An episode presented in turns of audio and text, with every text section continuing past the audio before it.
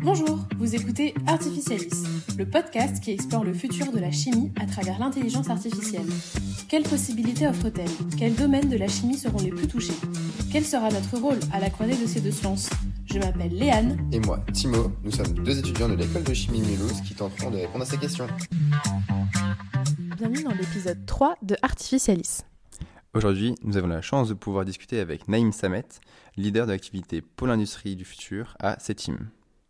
Alors pour commencer, Naïm, est-ce que vous pouvez nous parler de votre parcours et ce qui vous a amené à travailler aujourd'hui à CETIM Bonjour à tous, merci beaucoup de, votre visite chez nous, CETIM, à Mulhouse.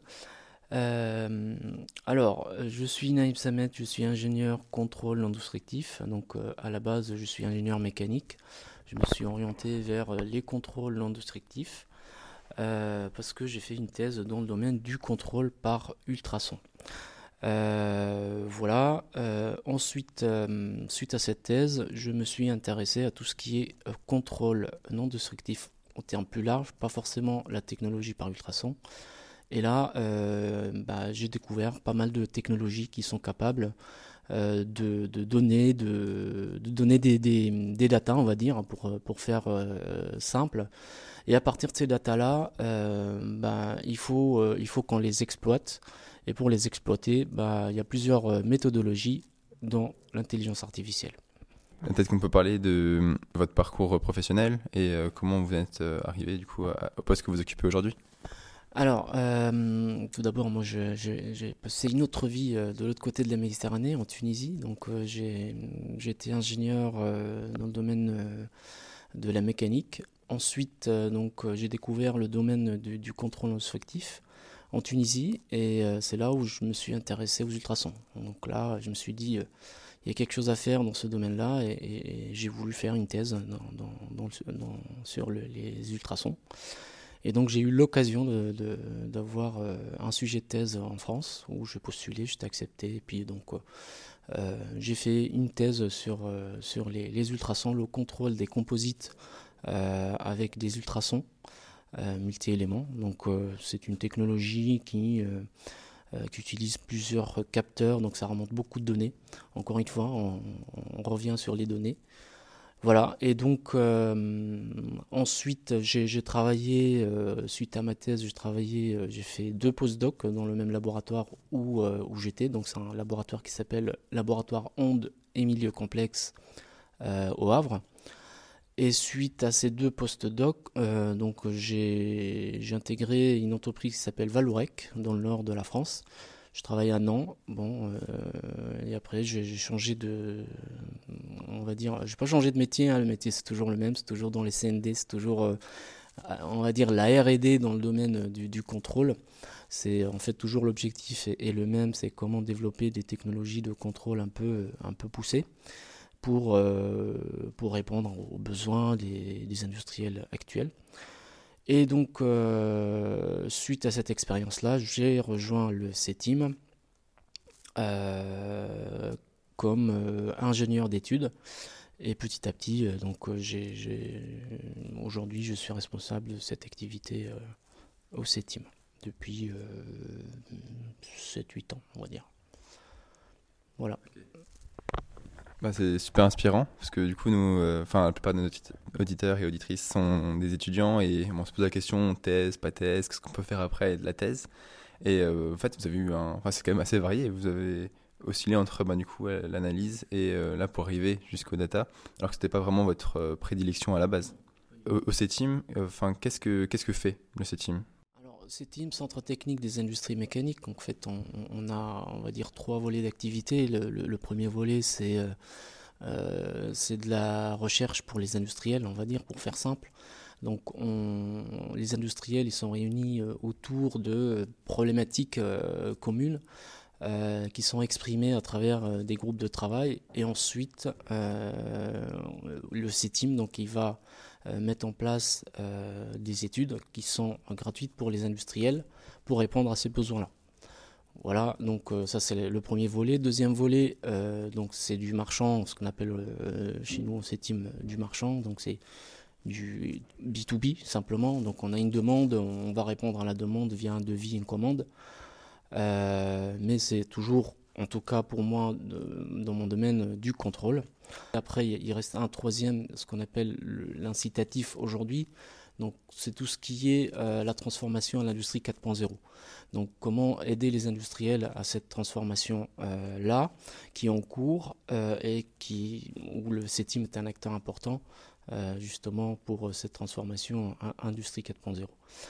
donc voilà les trois volets. Maintenant, concrètement, ce qu'on fait, c'est on aide les industriels à, résoudre leurs problèmes euh, pour euh, principalement euh, aller vers une industrie plus propre, pour, en tout cas, encore une fois pour moi, c'est pour contrôler plus rapidement, plus efficacement et d'une manière sans détruire les pièces, donc plus écologique, plus respectueux pour, pour la nature. Concernant l'écologie, est-ce que vous pouvez un petit peu plus développer? Parce que c'est vrai que ce n'est pas un sujet qui a été euh, abordé dans les précédents épisodes. Donc euh, concrètement, en quoi ça consiste? Mon point de vue personnel, moi ce que je vois, c'est qu'aujourd'hui, effectivement, c'est une thématique très très importante. Donc si, euh, si vous regardez ici à Mulhouse, vous pouvez aller voir dans, la travée de, Quatrium. Il y a tout un, chapitre qui est dédié à ça, donc l'économie circulaire. Euh, c'est un sujet euh, qui est d'actualité et qui est traité par le, CETIM. Euh, maintenant, dans mon activité de contrôle aujourd'hui, effectivement, c'est comment contrôle au, plus tôt, comment contrôler au plus tôt la pièce pour ne pas rajouter de la valeur ajoutée à la pièce, pour la sortir au plus tôt de la ligne de production. Parce que chaque action sur la pièce euh, va générer euh, donc euh, de l'énergie, ainsi de suite, et pour finalement envoyer la pièce à la benne. Donc voilà, notre, ça c'est un premier point. Ensuite, donc contrôler sans détruire, bien sûr, c'est utiliser tout type de, de, technologie, des ondes thermiques, des ondes ultrasonores, magnétiques et, et, autres, pour pouvoir justement contrôler la pièce sans la détruire et en plus contrôler euh, plus rapidement. Donc euh, contrôler plus rapidement, plus efficacement, ça permet de, dire que notre production, euh, elle est conforme à nos attentes. Et ça c'est important parce qu'on on change un peu de, méthode de travail. Jusqu'à aujourd'hui, c'est le contrôle il est fait par prélèvement. Donc ça veut dire on produit une certaine quantité de pièces, parfois c'est des milliers, et ensuite on vient prélever quelques pièces et euh, allez, on va dire 3 à 5 pièces, et à partir de, contrôle de ces pièces-là, d'une manière destructive, on va juger de la conformité de, tout le reste euh, des lots. Euh, alors que parfois, c'est pas vrai. Et, on se retrouve à la fin à détruire tout un, tout un lot de pièces qu'on a produit pour rien. Voilà, donc c'est ça en fait l'idée, point de vue écologique pour en ce qui concerne mon activité. Donc c'est contrôler au plus tôt, contrôler euh, le plus possible. Ça coûte beaucoup moins cher que euh, de produire et contrôler à la fin, euh, parce que ça, évite tout le gaspillage qui est derrière, de l'énergie ainsi que la matière qui a, été transformée. À l'époque, comment est-ce que comment est-ce qu'on faisait Est-ce que c'était plutôt la première solution que vous nous avez décrite, où on produit et on teste à la fin Et c'est une nouvelle tendance que, que vous nous décrivez aujourd'hui? Effectivement, alors bah, jusqu'à aujourd'hui, euh, les, PME, euh, on produit, ensuite à la fin, on contrôle. Voilà, donc euh, ça c'est ce qu'on fait d'habitude. Pourquoi? Parce qu'on n'a pas les moyens aujourd'hui pour contrôler d'une manière non destructive déjà. Et, et on n'a pas les contrôleurs qui sont qualifiés aussi. Donc on ne sait pas ce qu'il y a à mettre en face de la, de, on ne sait pas ce qu'il y a à mettre comme contrôle qui correspond à ce qu'on cherche. Vous voyez? Donc c'est un savoir-faire aussi, c'est pas euh, c'est pas une technologie qu'on va prendre et on va dire que le contrôleur il, va la mettre en place et puis c'est tout et ça va marcher. Donc euh, les contrôles dont je vous parle, c'est des contrôles qui nécessitent euh, deux à un mois deux semaines à un mois de, formation, et ensuite un examen qui est vraiment un vrai examen très compliqué, pour pouvoir justement contrôler des pièces industrielles. Donc c'est une réglementation, voilà, c'est vraiment quelque chose de, très réglementé, c'est ce que je, suis en train de vous dire. Et puis c'est c'est pas accessible à tout le monde. Donc c'est un savoir-faire qui est aujourd'hui rare sur, sur le marché. Et quand on a ça, bah, il faut euh, ensuite bah, mettre en place l'opérateur pour faire ce, contrôle-là. Alors on a une question récurrente dans ce podcast, c'est est-ce que vous pourriez nous donner votre définition de l'IA, s'il vous plaît? Alors encore une fois, moi je traite le, sujet de, mon côté euh, en tant que contrôleur euh, CND, contrôle non. Euh, donc pour moi, euh, je vais vous faire la petite histoire comment je, me suis retrouvé justement à faire de l'intelligence artificielle. en fait, on a fait une affaire qui était en Pologne pour un industriel français, on ne va pas le citer. Et en fait, ça nécessitait deux semaines de travail, d'acquisition de données. On a eu énormément de données. Et euh, bah à la fin, bah, le système qu'on a utilisé n'a pas permis de faire une corrélation par rapport à ce qu'on cherchait. Donc en fait, si vous voulez, on a, on a créé un étalon sur lequel on, a, on a, créé euh, des, euh, on, a, fait des mesures. Avec ces mesures-là, on, a étalonné un système de contrôle avec des ondes magnétiques. Et en fait, suite, à ces, mesures-là, bah, on, a voulu corréler ce qu'on voyait euh, physiquement, donc avec la méthode destructive, euh, on voulait le voir avec la méthode magnétique. Mais au final, mm, ça n'a pas fonctionné. Alors que, intuitivement, on a envie de dire, bah, il existe quelque chose. Il y a quelque chose. On, le voit, on le touche au bout des doigts, mais mm, on n'arrive pas à le, le, concrétiser. Et en fait, au final, je me suis dit peut-être le, le, système qui a été utilisé, le, système de traitement de données qui a été utilisé, n'était pas assez performant pour pouvoir euh, traiter ces données-là. Donc c'est une méthode statistique simple, on va dire. Et c'est là où je me suis dit, bah, avec cette base de données-là, bah, c'est vraiment le moment euh, d'utiliser l'intelligence artificielle. On était mm, vers 2015-2016, on va dire. Voilà. Et donc, euh, je me suis dit, allez, j'ai essayé la toute première fois, euh, donc je commençais à me former, tout ça, et puis euh, j'ai passé un peu de temps, je me suis formé, et puis je, me suis lancé dans cette étude-là, et comme par magie, on avait des super résultats. Donc c'est là où je me suis dit, c'est une méthode à ne pas du tout négliger, au contraire, c'est une méthode vraiment à utiliser en complément à, nos méthodes qu'on utilise tous les jours. Donc voilà, c'est comme ça euh, que je me suis retrouvé à faire de l'intelligence artificielle. Donc, de mon point de vue, c'est quoi l'intelligence artificielle? C'est un outil qui permet euh, d'analyser des données d'une manière euh, plus efficace que ce que nous, humains, euh, pouvons faire. Si je prends un cas simple, donc euh, le, cas dont, je parlais tout à l'heure, donc on a un tableau de mesures où on a des milliers de lignes de mesures, mais on a des indicateurs. On a une dizaine d'indicateurs. Euh, moi, je peux suivre un indicateur, par exemple. Je peux suivre mesure par mesure un indicateur, mais je suis incapable de suivre les 10 en même temps. Mmh. Et, c'est dans ce sens-là où je, me dis, l'intelligence artificielle, en fait, sera plus performante que nous, parce que effectivement, euh, que ce soit 10 ou 1000 indicateurs, elle va, elle va les suivre dans le temps. Elle va voir l'évolution de ces, ces indicateurs-là dans le temps. Et en plus, elle va pouvoir les optimiser pour les corréler à ce, qu'on, à ce que l'on cherche. D'une manière beaucoup plus efficace que nous. Voilà.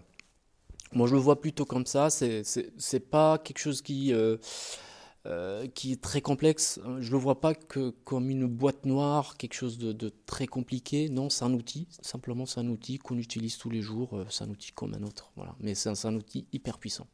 Comment est-ce que vous, voyez le futur de votre discipline? Alors, euh, est-ce que ça va révolutionner notre métier aujourd'hui? Je ne sais pas.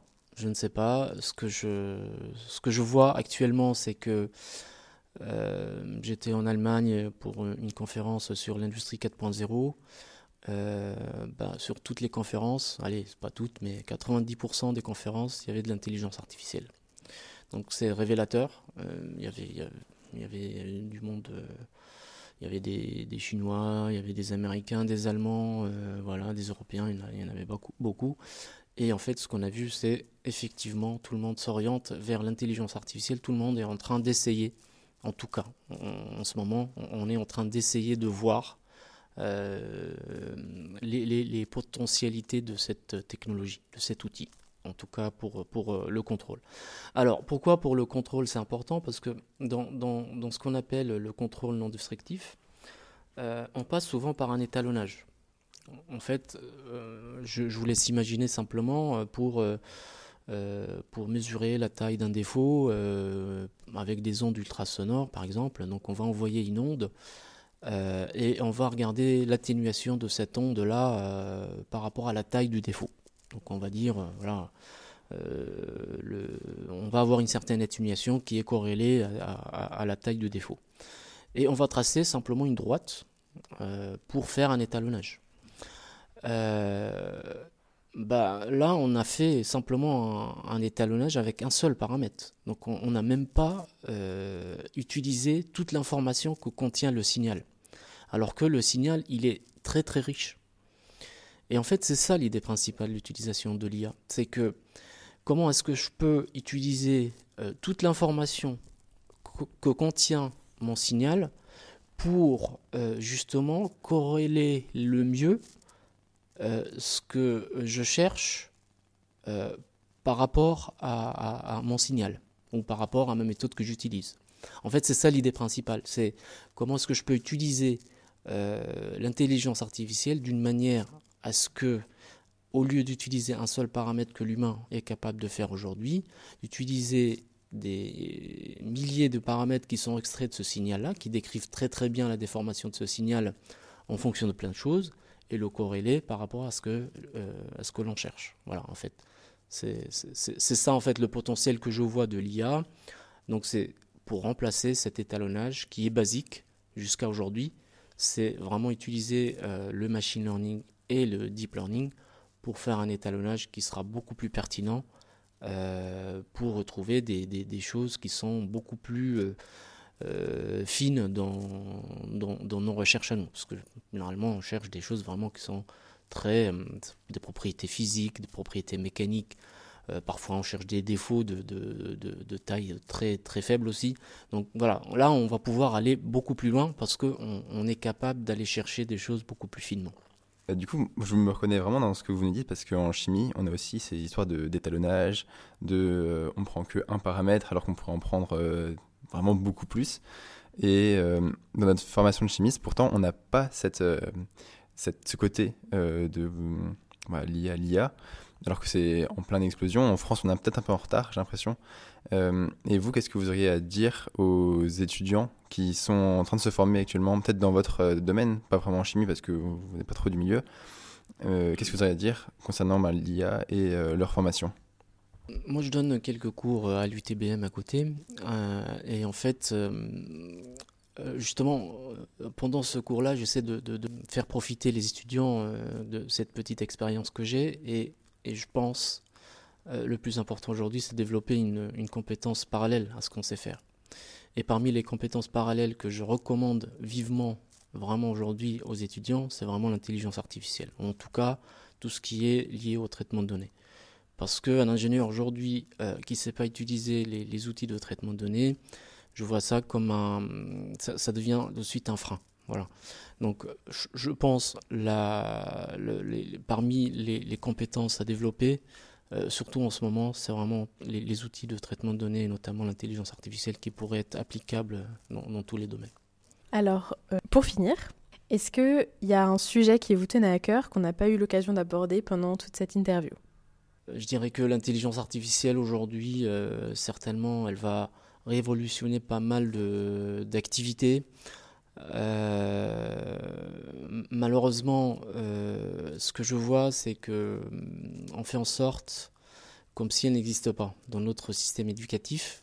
Et je dis ça voilà, c'est juste parce que quand je vois aujourd'hui, on est en 2022, alors que l'intelligence artificielle a commencé à arriver en 2012, on va dire 2011, et jusqu'à aujourd'hui, on n'a pas d'étudiants qui sont formés dans le domaine je me dis, il y a quelque chose qui ne va pas. Donc voilà, c'est peut-être ça le sujet qu'on n'a pas abordé et, que je, trouve vraiment très dommage que aujourd'hui en France, en 2022, euh, tout le monde cherche des, ingénieurs en, intelligence artificielle ou simplement en traitement de données et on ne trouve pas.